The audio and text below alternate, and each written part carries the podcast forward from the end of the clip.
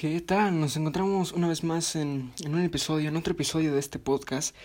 Este podcast narrado por mí, Diego Rojas Rivera, un estudiante de la preparatoria Antonio María de Rivera, eh, proveniente de la capacitación de la comunicación, iniciando con este proyecto, con esta actividad, la cual va a tratar de, de, un, de narrar una introducción a una novela y también una saga de películas bastante famosa llamada Harry Potter. Seguramente reconocerán ese nombre, ya que es, en mi opinión y creo que en la opinión de muchas personas, una de las sagas de libros y de películas asimismo más famosas, pues me atrevería a decir que de la historia.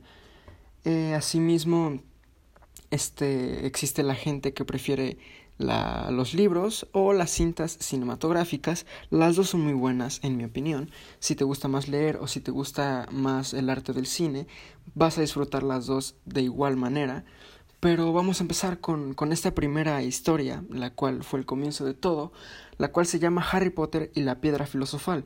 ¿Qué es la piedra filosofal? Una breve introducción de qué es la piedra filosofal, pues este es un objeto, es un artefacto, es una reliquia, la cual es una piedra, como su nombre lo dice, de color rojizo, la cual se tiene la creencia de que a quien posea este objeto se le otorgará la pues la inmunidad, y también la vida eterna, inmortalidad, etc. Y esta piedra es muy famosa, sobre todo en esta ciudad de este país, Francia, llamada la ciudad llamada París, la cual es reconocida por sus enormes catacumbas subterráneas, las cuales recorren toda la ciudad de París, la cual también es enorme, por lo cual se cree que si sabes y conoces las catacumbas, podrías llegar hasta el punto donde se encuentra esta piedra, esta piedra filosofal.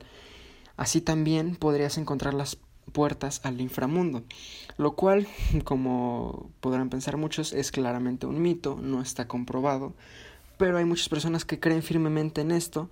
Es un tema muy controversial, es bastante interesante, pero bueno, aquí en esta historia de Harry Potter y la piedra filosofal se utiliza este objeto, este objeto el cual otorga la inmortalidad a quien la posea. Así que sin más preámbulos vamos a empezar a leer esta introducción. El libro se desenvuelve a través de la historia de un niño llamado Harry Potter, quien queda huérfano cuando apenas tenía unos meses de edad, por el más grande hechicero, que además es el asesino de sus padres, quedando al cuidado de sus tíos, muggles, quienes lo tratan como un fenómeno ajeno a su familia. Posteriormente, se entera que heredó las cualidades de sus papás y es invitado a estudiar en la Escuela de Magia y Hechicería de Hogwarts, en donde hace muy buenas amistades, al igual que enemistades, entre ellas el mismo hechicero que mató a sus papás, quien busca vengarse y a su vez recuperar la piedra filosofal para mantenerse con vida por toda la eternidad, acto que se ve interrumpido por las hazañas de Harry y sus amigos hechiceros. Como les menciono, esta, narra, esta historia narra cómo el asesino de sus padres, un hechicero muy poderoso, busca obtener esta piedra, la piedra filosofal, la cual le otorgaría la vida eterna. Pero este acto, como lo bien dice, se ve interrumpido por Harry y por las amistades que consigue en ese momento, haciendo que se abra una puerta hacia esta historia de este joven hechicero. Y pues bueno, saliéndonos un poco más del tema de lo que trata, vamos a hablar un poco más del libro y pues del libro en sí, del libro, de su historia.